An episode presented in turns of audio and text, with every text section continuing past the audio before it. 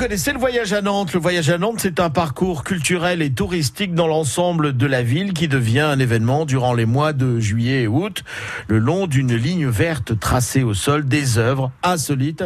Et chaque jour, eh bien, on découvre un lieu particulier. Nouvelle étape euh, ce mercredi dans le voyage à Nantes, le long de la ligne verte. Aujourd'hui, nous suivons Cathy Kerzero sur le quai de la Fosse, rebaptisé depuis l'an dernier le quai des plantes, comme l'explique euh, Jacques Soignon, directeur du service des espaces verts de la ville de Nantes. Quai des Plantes a démarré l'année dernière exactement, donc ça va faire maintenant un peu plus d'un an que cet espace a été ouvert en lieu et place d'un parking qui était surchauffé puisque effectivement euh, placé où il était, euh, il ne pouvait que, recevoir beaucoup de soleil. Le maire euh, avait imaginé de verdir, de transformer l'espace et de faire que du coup il puisse devenir beaucoup plus attractif pour les piétons et pour les vélos. Ça a marché au-delà de nos espérances puisque l'année dernière on a compté 400 000 visiteurs. C'est un des endroits à l'ombre, un des endroits agréables. On y a rajouté également des, quelques points de fraîcheur. Et donc, pour aller maintenant en plus rejoindre cet axe important du voyage cet été qui est le Belvédère, la route des Belvédères, eh bien, c'est la voie royale. Donc, effectivement, une jolie promenade à partir du centre-ville à arpenter cette grande galerie végétale qui est une pépinière, une pépinière de plein air qui fonctionne. Ce sont les végétaux de la pépinière du Gros Blotreau qui sont installés là, 1600 arbres de, toutes les variétés. Ce sont des, des arbres en pot en fait. Ce hein. sont des arbres en pot là aussi parce que de toute façon, comme quelqu'un me posait la question, mais pourquoi pas en terre? Bah, C'est qu'en dessous, point de terre. Euh, nous sommes sur un quai qui est au-dessus de l'eau et vous comprendrez bien que le trou, c'est l'eau.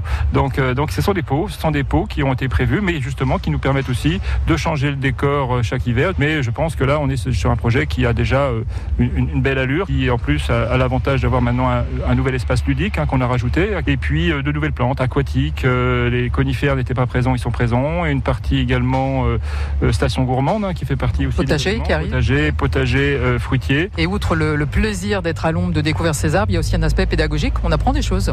Alors ici, euh, on peut apprendre euh, beaucoup de choses déjà euh, simplement en lisant les petits panonceaux qui ont été réalisés. Ça raconte l'histoire de la ville, l'histoire d'ailleurs des végétaux à Nantes, hein, puisque les plantes arrivaient beaucoup par bateau sur ce même quai, d'où le nom quai des plantes qu'on a donné finalement pour rappeler cette histoire-là. Ça a commencé, on est ici au jardin des plantes. Je rappelle que c'était le jardin d'acclimatation qui faisait en premier lieu en France arriver des végétaux pour les tester. C'est pourquoi on a ici les premiers magnolias qui viennent des Amériques.